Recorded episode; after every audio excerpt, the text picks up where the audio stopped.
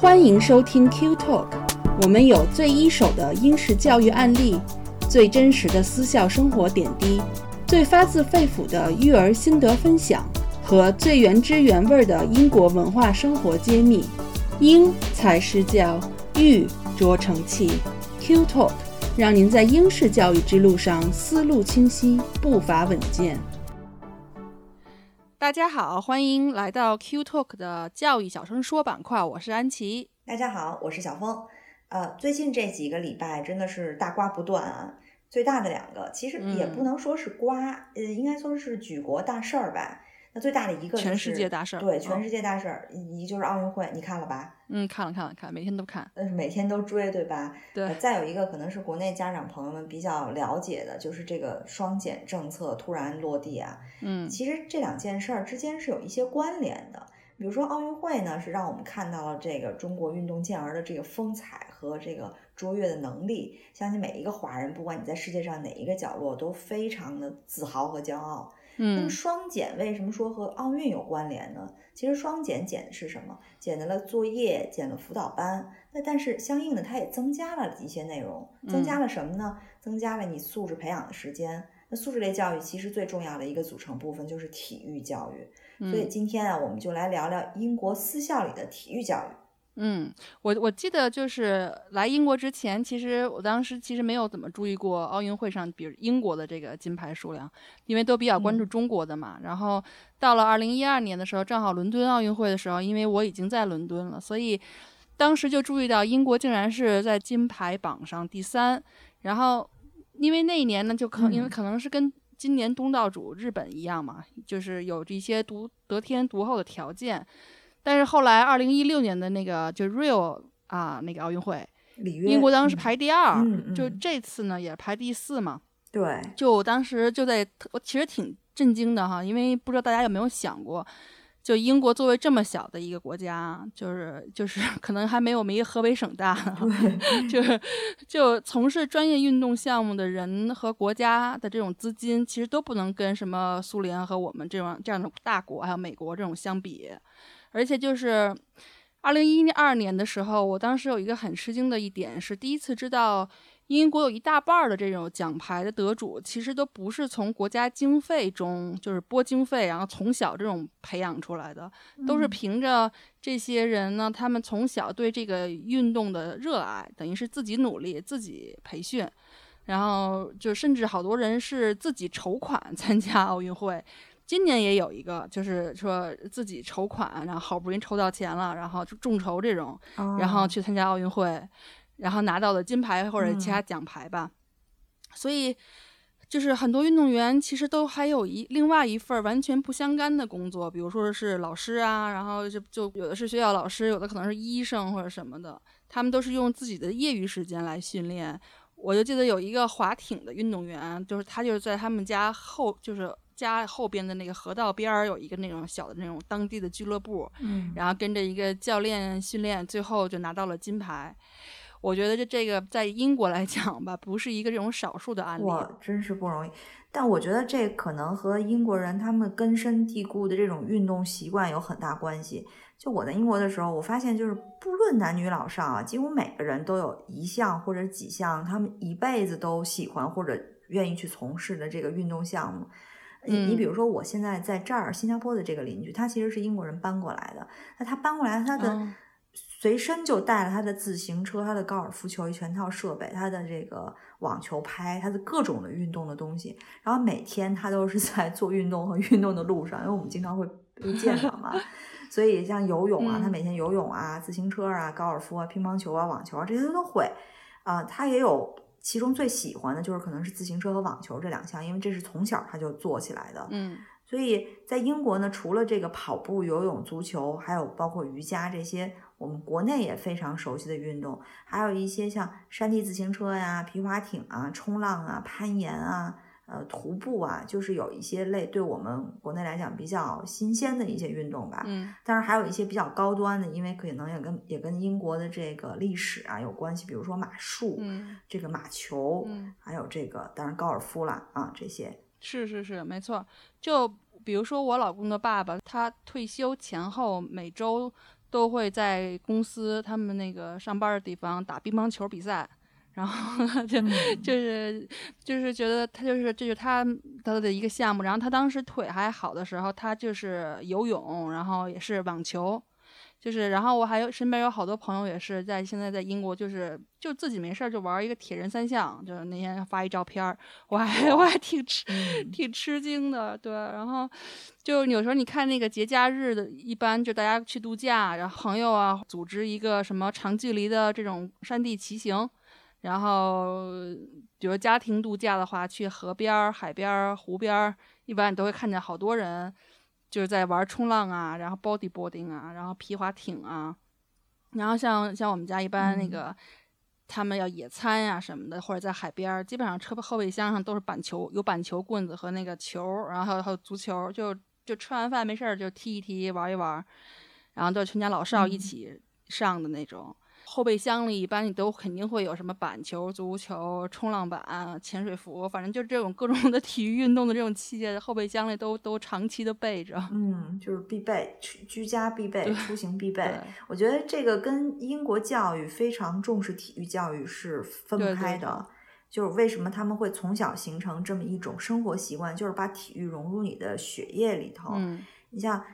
基本上不管公校私校，其实都有很多的体育运动可以让孩子们去自由的挑选参加。而且英国的教育理念就是体育不是说只是锻炼身体、增强体质的，或者作为一个辅助项，它是培养一个人自信心、毅力、自控力、自驱力、自我挑战和克服困难能力的一个非常重要和非常有效的方法。对，而且我也看过很多报道，就是学者他研究，尤其是小学阶段的孩子，通过体育不光会发展他的四肢协调性。同时还能带动他大脑的发育和对情商的培养。对，因为体育涉及到很多团队协作类的运动嘛，这涉及到团队合作能力。嗯，那孩子进入成人社会之后，碰碰到了生活中的一些困难和压力，这时候也需要你发扬小时候参加体育活动中那些比较强壮的那种毅力或者是耐力。嗯，然后有一个很强壮的那个精神的精神的抵御力吧。对，所以说发展了。体育同时也是发展了心智，对，就是让他们不要那么轻易的放弃啊，然后可以面对，可以就是正面的去面对困难啊，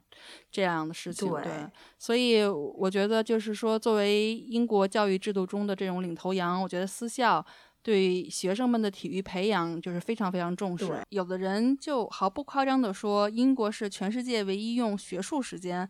来参与团队体育运动的这种国家，基本上每所私校都超都有这种都有超过三十多种体育运动可以让学生去自由选择。然后学校还会根据不同的年龄段设置不同的体育项目，然后还会设置这种体育奖学金。然后有一些中国家长到了英国读私校，然后就就开玩笑说，感觉来英国读私校是读了个体校，最后。对，然后英国英国过去呃三届奥运会的这个奖牌获得者中，其实有三分之一都是来自就是英国的私立学校，然后同时有很多英国著名的运动员也都出身于名校。嗯，没错。呃，虽说啊，上私校的孩子大部分可能都是家境比较好的，小时候在蜜罐里泡大的，可是，在在学校里头，尤其是体育运动的时候。这是完全没有一点儿公主病或者王子病的，因为你看很多私校都是早上课前去安排体育俱乐部，嗯，什么体操啊、跑步啊什么的，就甭管冬天夏天啊，冬天那那时候你想八点天亮，七点多天黑着的时候，我就见过我女儿的学校，就是高年级就开始出来跑步，就跟拉练似的。所以经常看见零下好几度那种室外环境，就女孩就穿着运动短裙，光着腿就在那热身；男孩也是一样穿短裤，然后运动完呢就直接去上课。嗯嗯，其实就这种就是礼仪教育中，更多的是一种在外在教育嘛。然后体育其实带来的这种是一种精神面貌的，其实是一种内在的礼仪，然后守规则，有团队意识，然后就是等于自律嘛，很多都是自我克服。对，嗯，然后很多私校其实每个孩子。至少要参与三种体育活动，然后尤其是在小学低年级阶段，就伦敦最顶级的小学里，体育在所有的课外时间中占特别大的比重。一半的时间可能都花在体育活动上，所以好多家长说感觉上了个体校嘛。然后很多英国私立学校都拥有世界顶级的这种设施呃体育设施和优秀的教练，然后具有体育特长的学生，往往也是大学青睐的这种学生。对。我我觉得这和英国私校的历史也有关系。私校我们都知道是十四世纪的寄宿男校开始慢慢发展起来，因为那时候总打仗，总打仗。那出于保家卫国，那男孩嘛，就是一定要出去为国打仗的。那你打仗前提就是你要强身健体，你还要有脑子。所以这是体育发展的一个最初的一个目的。那后来随着时间的推演，还有世界的变化，没那么多战争了，私校就慢慢在体育这个项目上呢达到。教育里所说的全面发展，他们把体育做到了这个全面发展的一个一个核心。嗯，比如说我们上次聊到的这个 Built House，这个伦敦最好的一个女子私立私立预备小学了。嗯，你刚才也说像体校，为什么呢？因为体育在所有课外时间中的比重特别的大。嗯，那呃，一手建立起这个学校的前校长萨里他自己也说，他说为什么女孩不能做体育呢？那为什么小孩子不能去做体育呢？我们不仅做了，而且我们从体操到游泳到 netball 到田径，我们拿到的都是全国同龄组的冠军，是全国啊。嗯，所以我们的女孩不仅学会了友谊和互相支持、艰苦的训练，还有良性的竞争，而且她们在这整个过程中也更加坚强，但是同时呢又更加的理性。嗯，所以嗯，我们来看一下，就是英国的这些著名的私校都有哪些常设的体育活动吧。然后呃，我们可以先从比较大众的这种体育类型开始说起。好，那咱俩一人说一个。行，我先说。嗯，这不欧洲杯刚结束嘛，你也看决赛了。对对对，全英国人没有不看决赛的，全英格兰人啊，嗯英格兰人这么多年第一次杀牛好不容易进决赛。我首先肯定说的就是足球。对对对，也是惜败啊。嗯，你看英国有的就是大片大片的绿地，不不踢球实在太浪费了。知道现在这个英格兰足总杯，其实催化这个足总杯的这个催化剂呢，其实就是追溯于一八六三年两个公学之间的联校足球赛。是哪两个公学呢？就是威敏 （Westminster） 和 Charterhouse。这两个公学当时。一百多年前就第一次举行这个联校足球赛，就两个学校之间踢球。后来其他公学说：“哎，这个挺好。”那大家就纷纷效仿，所以这个校际赛就慢慢变成了这个九大公学的一个传统的项目。嗯，那慢慢慢慢就发展到现在，就催生了这个现在的英格兰这个足总杯，这个俱乐部之间的踢球。那么现在在英国，为什么为什么当时欧洲杯决赛的时候就是？万人空巷，大家基本上所有的人都在看这场比球，因为足球是一个国民活动。对，而且它不仅仅仅限于说男生踢，越来越多的女孩也开始踢球。对，俱乐部啊，包括这个学校啊，都很多的这种女子女女足的这种培养。嗯，而且呢，据统计啊，就是足球已经成为英国女子的这个第二大的运动项目。对，是。但是英国女足也是表现上巾帼不让须眉了。嗯，这个我们一直说足球起源于中国，其实确实是古代足球是起源于中国，但是其实现代足球啊，其实是是起源于英。国的，对对对，这也是为什么足球在英国这么的受欢迎。对，没错。我们家妹妹那个 reception 的夜，然后他们课后的活动就是足球，就是 football club。然后我当时就出于这种理念吧，就觉得女孩子踢啥足球啊，没给她报。然后她回来就一直哭着喊着说，她同班他的那些女性朋女朋友们都是都都都报了足球了，然后他也要去。嗯，对，嗯。其实挺好的。对我除了足球吧，然后另外一个就是国民项目，就是游泳。游泳基本上所有的英国学校必修课。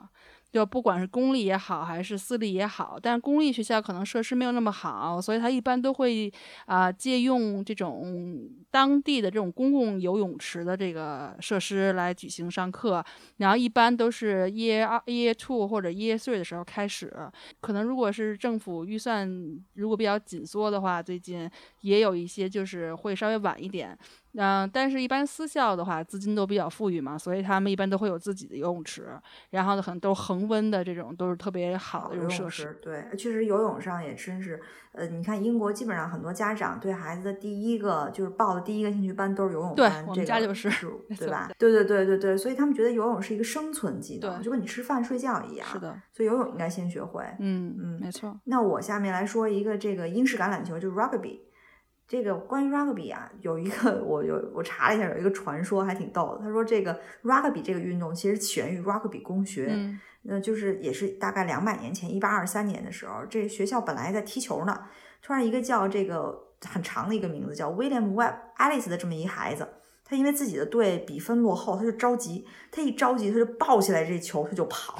他就拼命的往那个敌对的阵线去跑。然后哎，大家一开始说，哎，这个不用脚踢的这个球好像也挺有意思的，好像说这规则也不错。然后就慢慢发展成了今天的英式橄榄球，然后也起个名字叫 rugby。嗯，但据说 rugby 工学还有一雕塑啊，对，因为我没去过，我不知道是不是有。但后来大家就说这是个传说，就是真正的 rugby 是不是这么这么这么随随便 便就起源的啊？但是呃，确实这个 rugby 现在变成了一个英国非常受欢迎，可以说是跟足球不相上下的。嗯，是的，就是基本上各个男校都会有他们的 rugby 的比赛，校内比赛、校际比赛。而且经常每个周都有一个下午的时间在踢 rugby。对，这个 rugby 后来也传到了澳洲和美国，所以规则上也有一些改变。像在美国就称为 football，它就不叫 rugby。对，那澳洲也有澳洲的这个橄榄球。对，呃，咱们看到可能奥运会当中的这个比赛，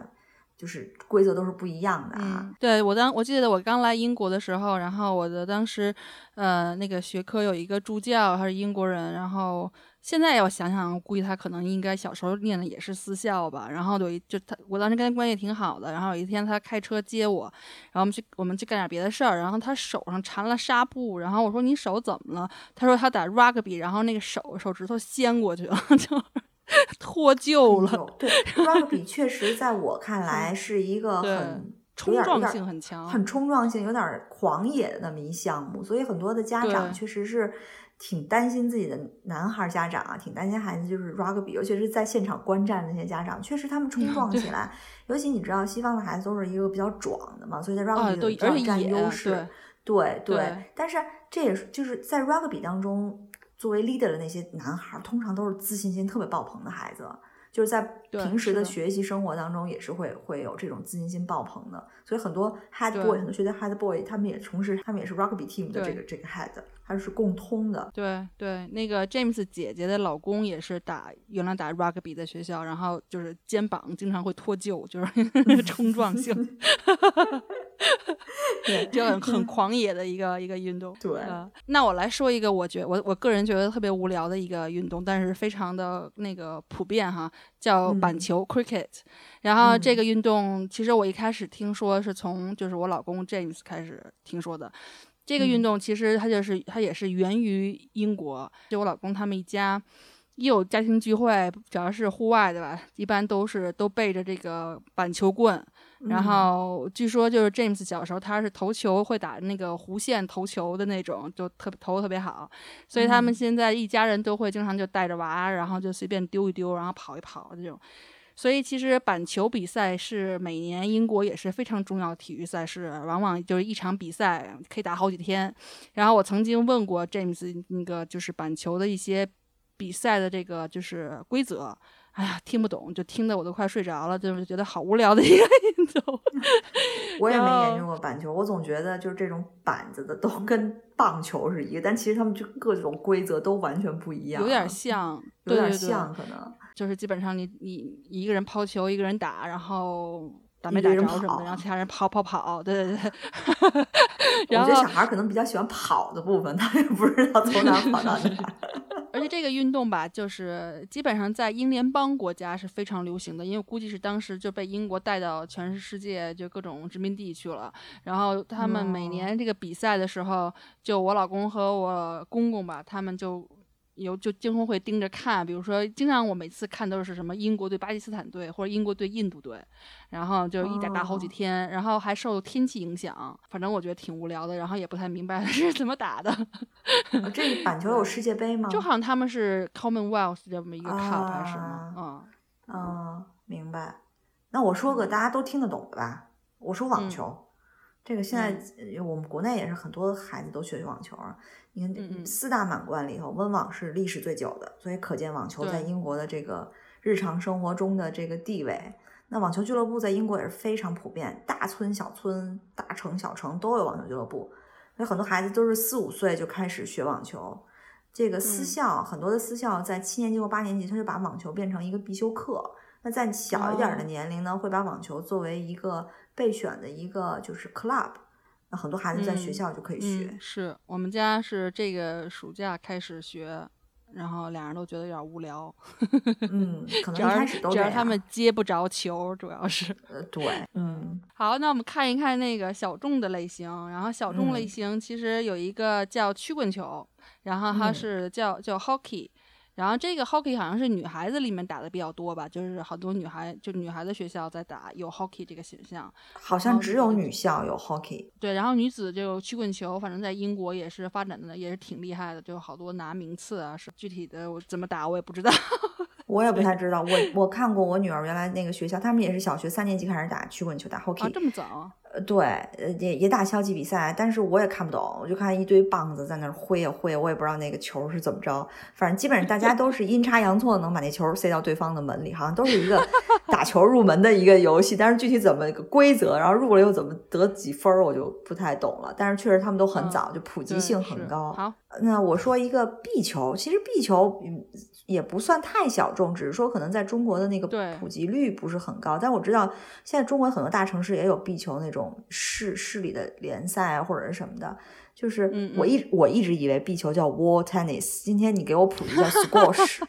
真的真的。就是他说，对我一直以为 wall tennis，但就壁球那哦拍子也就比 tennis 拍子小一点儿嘛。瘦长一些，对。对，瘦长一些。其实这个也挺好想的，这个应该就是一群无聊的人发明出来的。后来我一查，还确实是一些无聊的人发明出来的。就是这个，有人说是以前在监狱里的一些贵族，他们不会干活嘛，他们没法儿就是特别体弱多病，没法让他们干活。那他们在监狱里待着就无聊，就拿那球。后来又说这是传说，呃，不知道哪儿那么多传说啊。那个说真正意义的壁球是哈罗公学，哎，是一个私校，哈罗公学的学生发明的。那是是一八三零年前后，跟刚才那个一八二三年那个 rugby 差不多，因为他们这种进了寄宿学校，这种贵族子弟也很无聊的，都是就周围都是一些男孩儿，对不对？他们就觉得自己过着一个特别无聊的囚徒般的生活，然后他们就没事儿就拿一拍子对着墙梆梆梆打。那墙，他当时那墙不知道什么结构，反正球打上去是 squash 的声音，所以就这么得名了。我以为应该是梆梆的声音，可能那墙的结构不一样。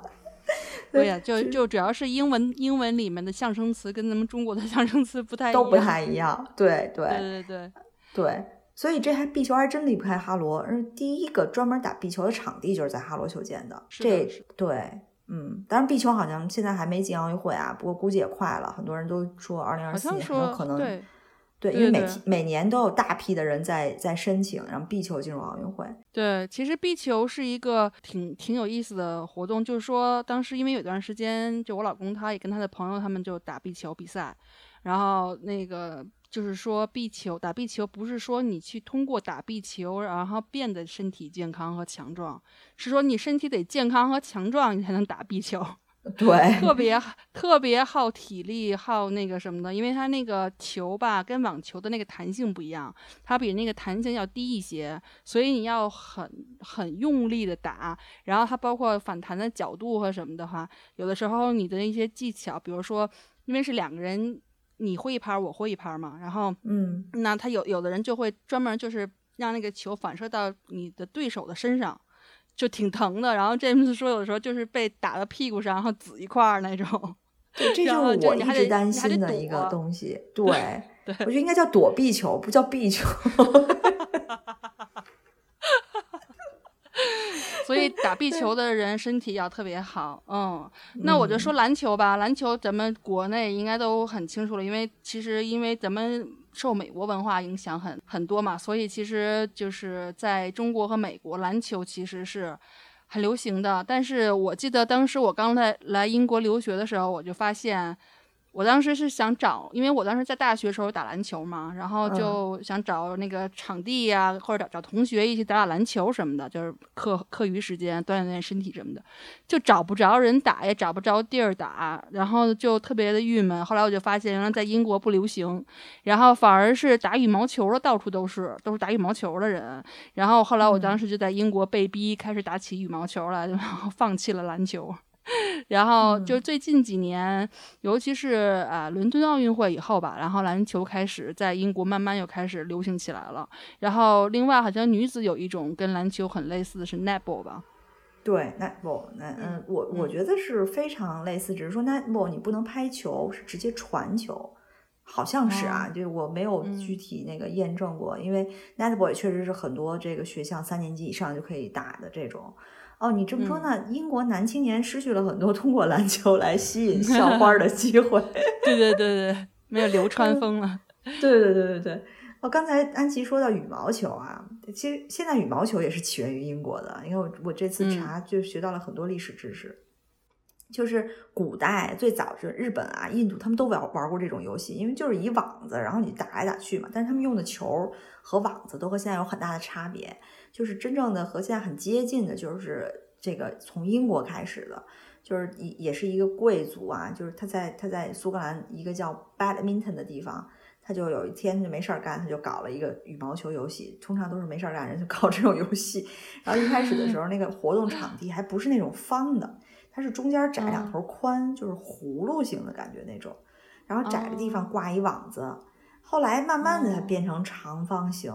所以这种运动，就据说 badminton 这么地方呢，它就叫 badminton 了。其实现在还有一个很有名的私校，寄宿女校也叫 badminton school，叫 badminton。对对对，badminton。那我说另外一个就是自行车吧，这个当时我觉得就是大家都很清楚了哈，也不用特别多说。然后自行车其实，在普通英国人的心目中，其实不像我们国家当时十几年前吧，现在可能少了。过去十几年前，我们说我们是自行车大国嘛，然后其实我们主要是用自行车进行的主要交通工具，因为那时候开车的人也少。但其实，在英国人心中，就交呃自行车其实是锻炼身体的一个非常好的选择，因为它没它比较没有那么伤膝盖嘛，然后又可以就是因为英国的风景又好，然后田野又多，就就是就你就可以放开了去骑嘛。所以在平时高速公路上开车呀，或者在林子里散步带娃呀，其实你都能会看都能看见比较专业的自行车骑手啊，或者是休闲的一家子，然后这种出行自行车出行的场面，然后在公路上也会看到家里的这种车上面都架着好多大大小小的自行车啊，所以他们其实是非常普遍的一个运动。其实我还挺担心他们的安全的，因为一般都是。汽车给自行车让路，尤其是坡道的时候，他们骑得很快，嗯、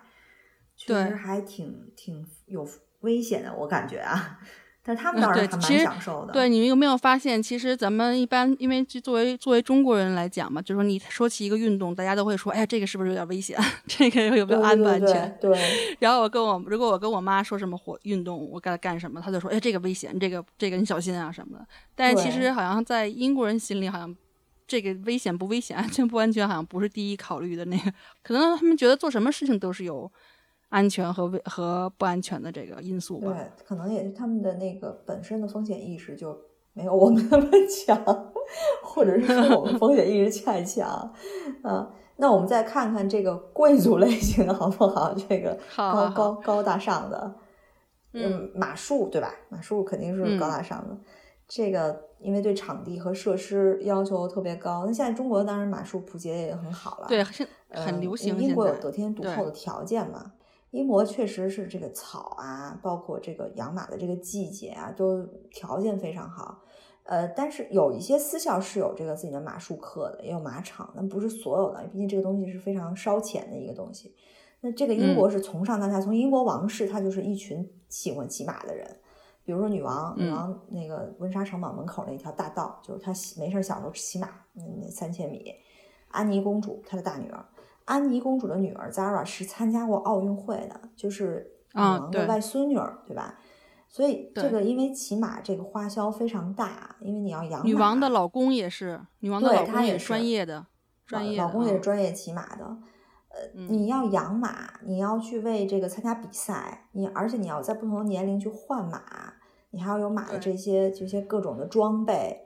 所以呢，你至少要你从小开始学，要换个三四五六七匹七匹马吧，这这这 一个下来，那你要如果参加国际比赛、校际比赛，我知道前两天那个我女儿她现在的学校就有孩子是丹麦的一个孩子，就参加回丹麦还是回欧洲参加什么什么比赛去了，你得给马买票，买买特殊机票，对，甚至你还是两头两匹马，那你就是对吧？这里外里。所以就是投入非常大的，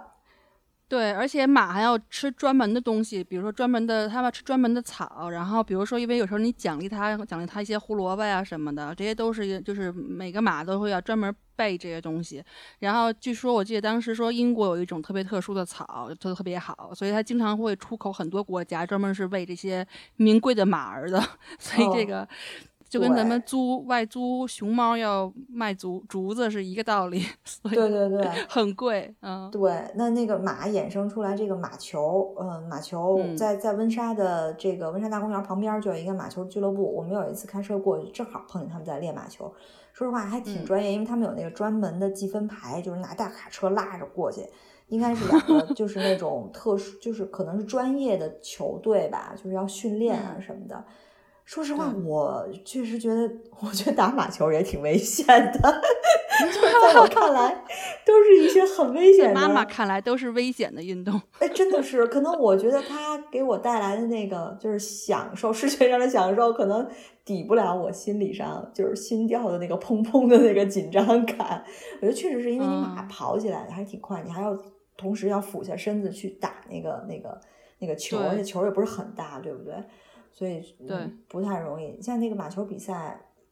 公校之间现在还是有这种，像伊顿哈罗还是有这种常规的校际间的比赛的。对，我觉得这个就其实英国的这个。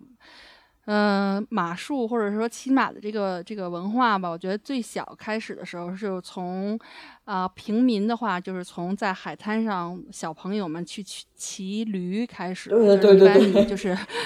这个是很普及的一项运动。对对对，就是那种天气很好的时候，很美的那种沙滩，然后你基本上看他们有一些什么小演出啊，有一些什么游乐设施啊，还有一个特别，嗯，英国特色的活动就是小娃小娃骑驴，然后就会有 一些。对小驴，对，因为它比较矮啊，比较小，很适合年年龄比较小的娃去骑，所以一般可能两三岁、三四岁就开始就可以骑驴了。然后你适应那个以后开始骑马。所以现在我们家那个妹妹，他们她现在不是 reception 嘛，然后她，啊，暑假的时候，他们班同学还说组织就是一起在一个马术学校，然后就骑骑马。其实。骑马对孩子有一个好处，是因为你你不光是要骑马，你还要照顾这个马，你要给它，你要给它刷毛，然后你还要给它清理那个草那个马舍，其实也是一种就是责任吧，等于是你跟马是一种互换的这种这种等于是 partner 的关系。然后其实这个对这个跟动物的接触，其实对好多孩子的这种心理就会有一个很健康的影响，其实也是一个一个比较健康的一件事情。那我就再说一个。大家都知道的这个贵族的活动吧，这些可能在中国已经非常非常普及了哈。现在中国最流行的估计就是马球、马术，然后之前这一波之前就是高尔夫。我我当时记得在国内上班的时候，我有好多，我有好多同事哈，他们都是。呃，一放假满满世界打高尔夫去的那种。高尔夫的起源其实也是在英国，然后是在英国的苏格兰。然后当时我爸来的时候，我还带他去了那那个发源地，然后他感觉很神圣啊，然后在那打，在那挥杆，他觉得就是特别开心。其实也不用怎么多说了，大家都知道，就高尔夫是一个很绅士的运动。其实大家有时候觉得，就高尔夫，嗯，就是好像感觉就好像就是谈生意的时候一个场合。然后也没什么运动量，其实真的不是，就因那个高尔夫是那个等于是你的 core 吧，就是你的那个对肚子和腰的那个要求其实很高。然后一尤其是十八洞吧，就你要拖着你的东西走来走去。我爸 说一天要走好远，所以其实它也是一个运动，它只不过可能跟那些有氧运动或者是就是那心跳会加速非常快的那种运动那个相比的话，有一些很大的不同。对，没有核心的话容易扭腰，是最容易扭腰的运动之一。对对对对对这个我我真的还是没试过，但是确实现在孩子学高尔夫的是非常的普遍。你看新加坡这么点地儿吧，这高尔夫球场就对孩子开放的高尔夫球场遍地都是，就是基本上那个孩子，嗯，到了八九岁，很多孩子都会去试一试学一学高尔夫，然后孩子也还蛮喜欢的，挺喜欢的。因为这个过程，我觉得可能看孩子性格吧。呃，对，有的孩子可能就是比较喜欢这种不是很刺激性的这种这种运动啊。嗯，对。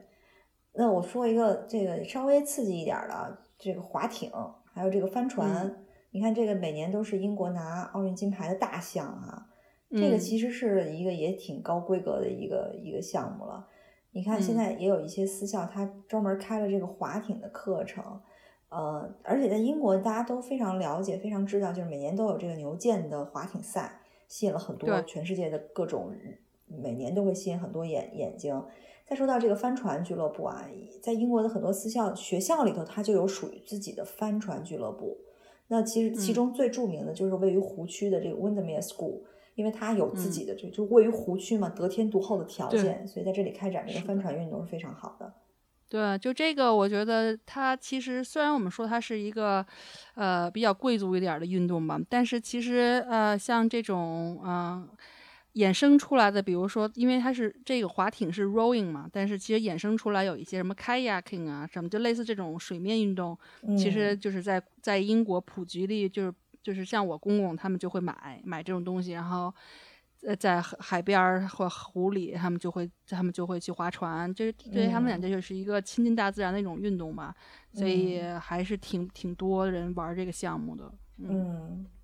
对我我可能我的评估第一要素就是叫我翻水里怎么办，我要怎么爬回来？就这这你得肯定会游泳啊。嗯，对。嗯，然后呢，我说一个就是也这这肯定是那个。这肯定是那个高逼格的了，就是那个击剑 fencing。对，击剑的话，就是英国私校运动的常备军啊，就是被称为决斗的艺术。就是刚才说了，就是皇室的女性们其实都很爱马术哈。嗯。但是不知道大家会不会想到，就是皇室家族的小王子们都去干嘛了呢？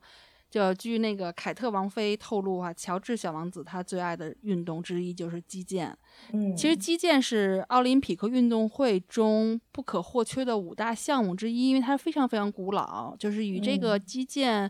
并肩的，就大家都知道，田径、游泳、自行车、体操，这都是五大。这这这四大项咱们都知道哈，但击剑是其中另外一个非常古老的。必不可缺的一个项目，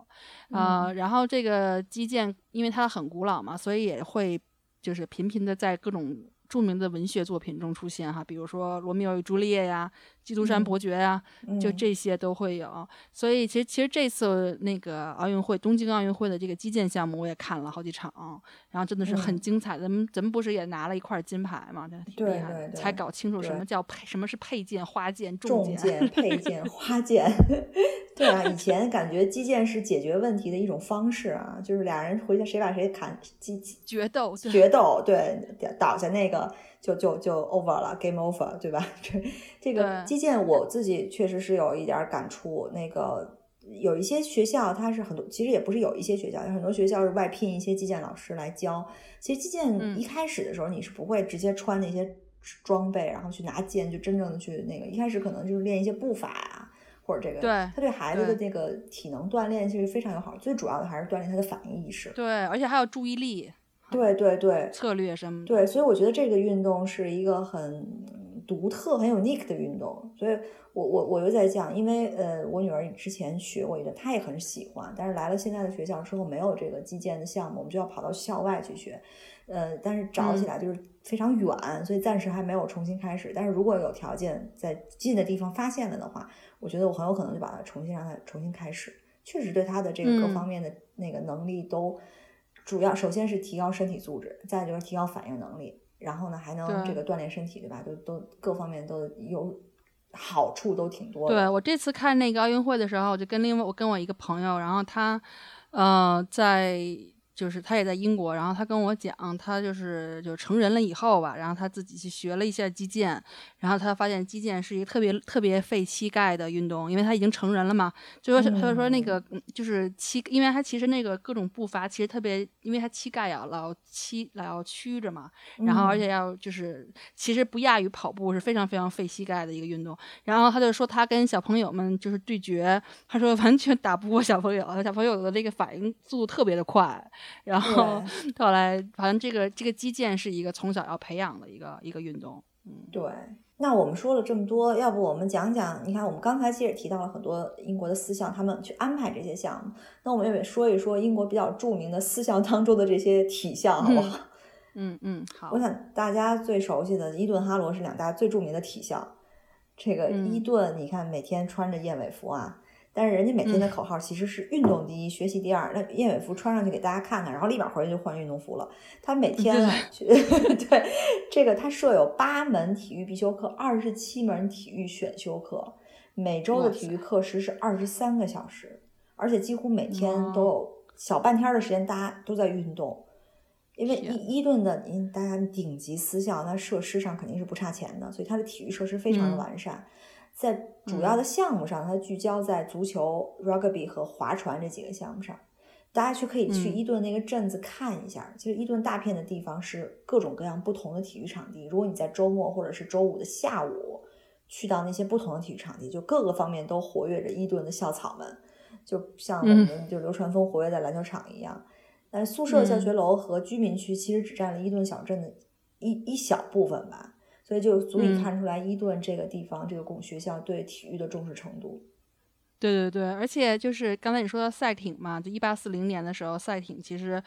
正式被伊顿公学列为这个官方运动项目，然后也是现在它最受欢迎的项目之一吧。然后每年六月都会在自己学校旁边的那个泰晤士河道上，然后举办赛艇比赛。学校自己的赛艇俱乐部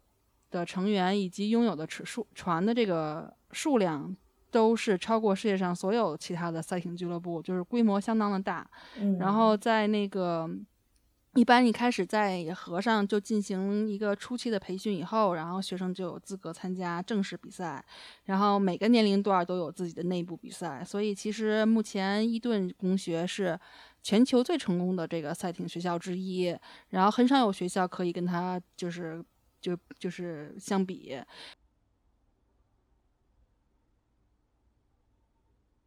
和悉尼奥运会的金牌得主都是这样的，都是从伊顿出来的，很厉害。嗯，所以六月的时候，其实如果以后政策全部就是现在已经政策全部放开的，没有疫情影响的情况下，如果大家有机会可以去看看，还是挺壮观的。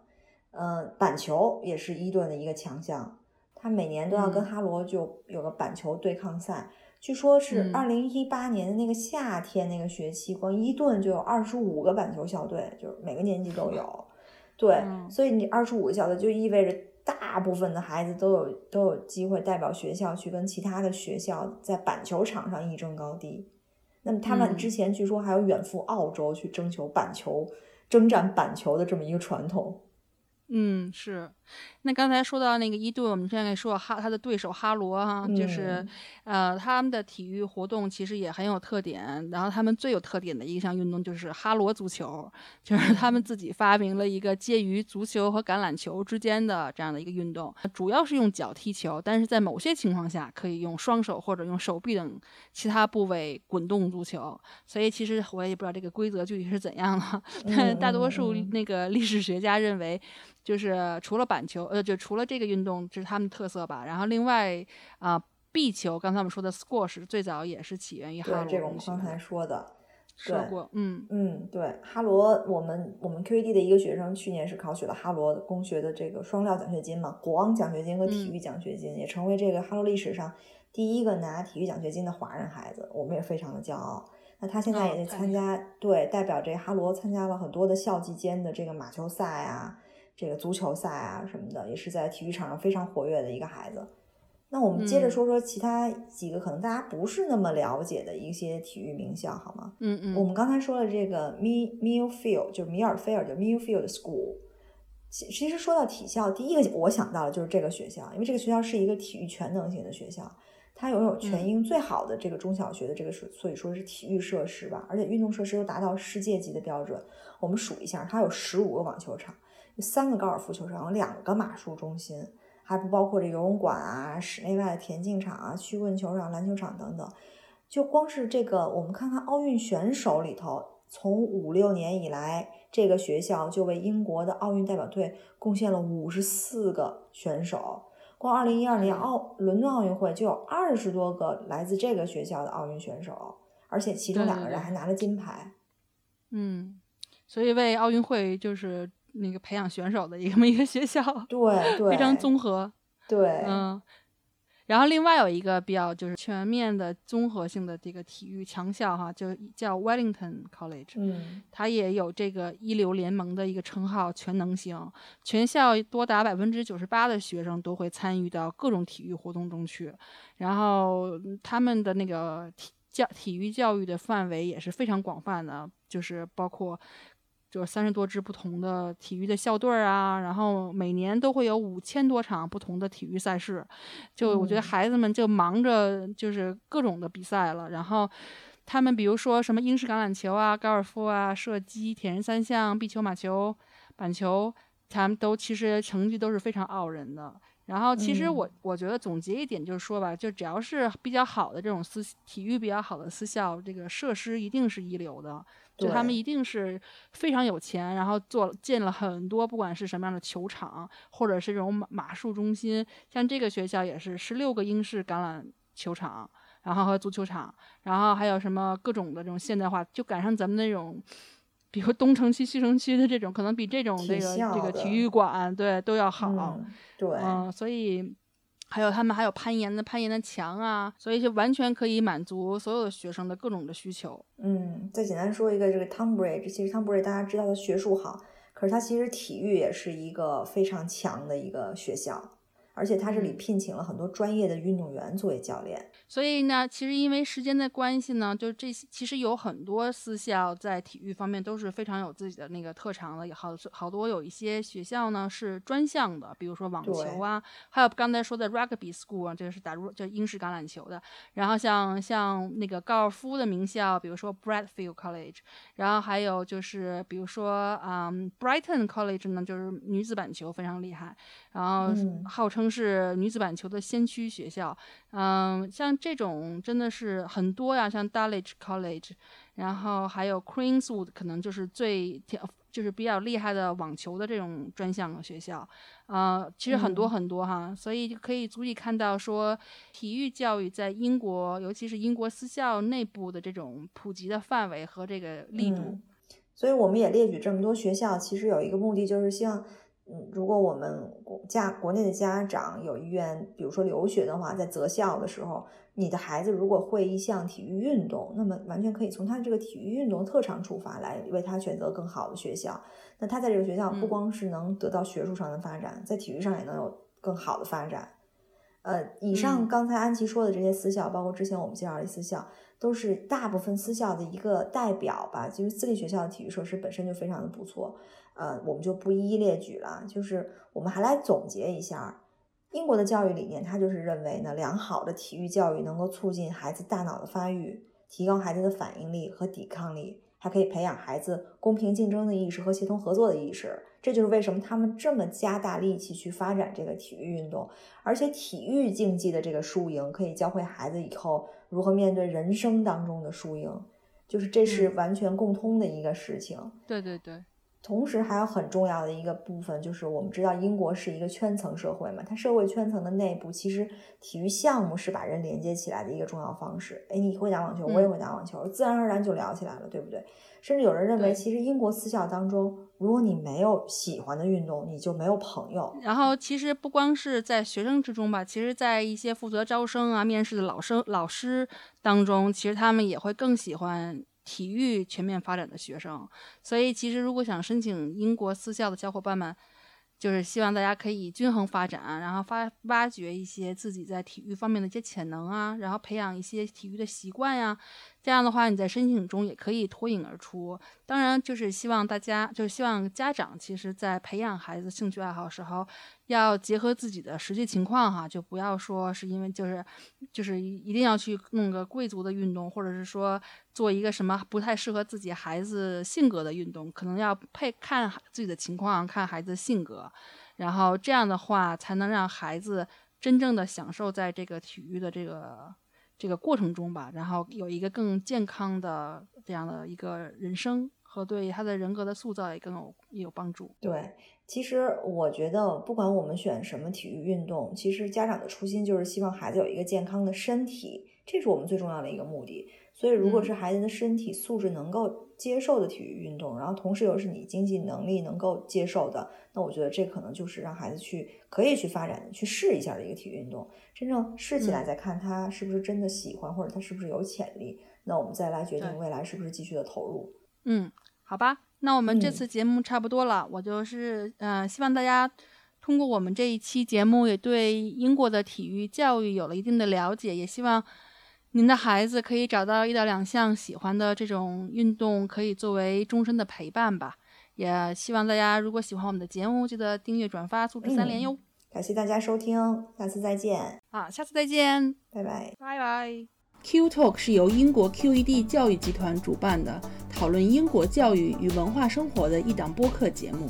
希望我们的节目对你会有一些些帮助。更多英式教育访谈、讲座、干货。请在微信公众号平台、微信视频号、小红书、哔哩哔哩和 YouTube 上搜索 QED 教育。麻烦您点击订阅、分享我们的频道，或者给我们留言。您的举手之劳就是对我们的最大鼓励。祝愿每个学子都可以在国际舞台上发挥出自己的最大潜能。